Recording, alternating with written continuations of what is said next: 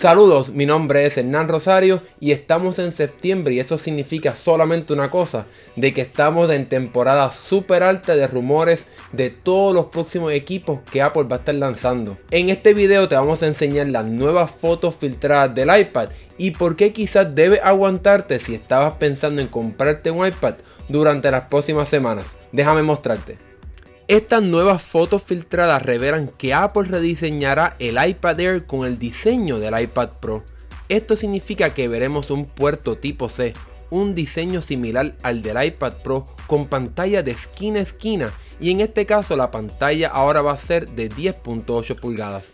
También veremos un nuevo Smart Connector o conector inteligente, así que es probable que veamos con esta nueva iPad un cover con teclado bajo la línea de Smart Keyboard que vimos este año para el iPad Pro.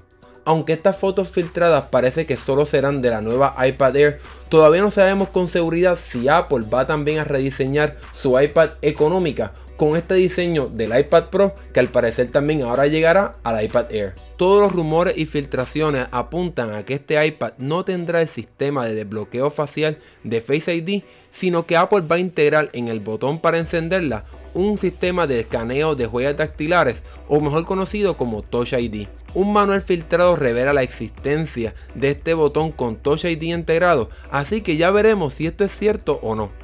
Se espera que Apple anuncie estas nuevas tabletas en septiembre, pero no las veremos en un evento bien importante, sino que al parecer solamente llegarán mediante un comunicado de prensa. Así que nosotros estaremos bien pendientes una vez se publique esa información para compartirlas con todos ustedes. Si estabas pensando comprarte un iPad, nosotros te recomendamos que esperes unas semanas para que así puedas comprar esta nueva y rediseñada tableta de Apple. Si no te interesa este rediseño, como quiera también te recomendamos a que esperes, ya que una vez llegue esta nueva tableta, los modelos anteriores se reducen en precio y así también vas a poder ahorrar un poco de dinero en tu próxima compra.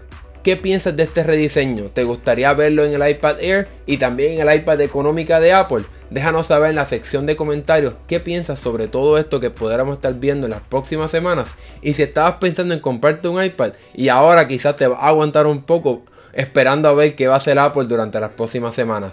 Bueno, si te gustó este video, dale like y suscríbete para que veas más videos como este. Mi nombre es Hernán Rosario, nos vemos en la próxima.